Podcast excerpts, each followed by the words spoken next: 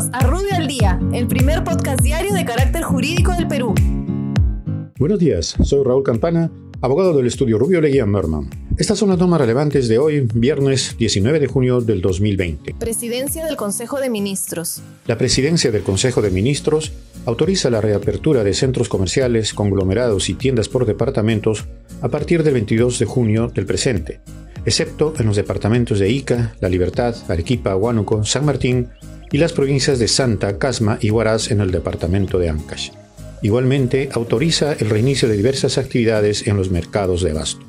Finalmente, dispone que el toque de queda será uniforme a nivel nacional de 9 de la noche a 4 de la madrugada, continuando la inmovilización total los días domingo. Salud.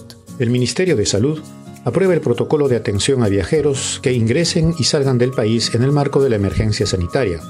Igualmente, determina el inicio de las actividades de construcción asociadas a los proyectos de inversión pública priorizados del sector salud correspondiente a la fase 2 de reinicio de actividades económicas en las zonas urbanas de diversos departamentos del país.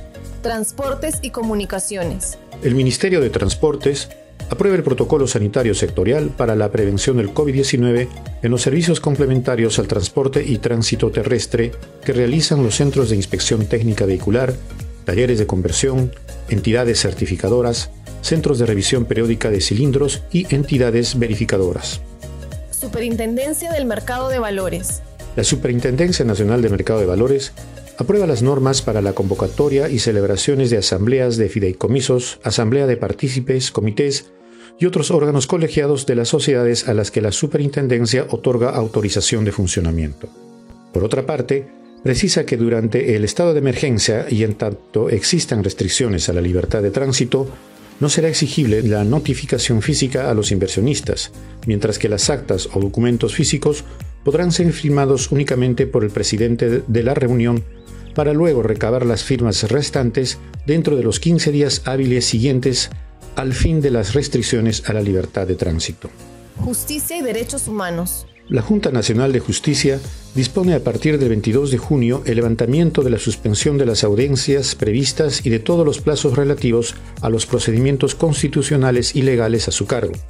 Igualmente, regula la realización de audiencias virtuales en los procedimientos disciplinarios y de revisión especial de actos del Consejo Nacional de la Magistratura.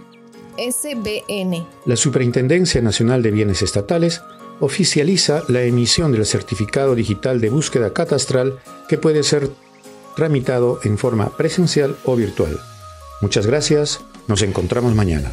Para mayor información, escríbenos a comunicaciones.rubio.pe. Rubio, moving forward.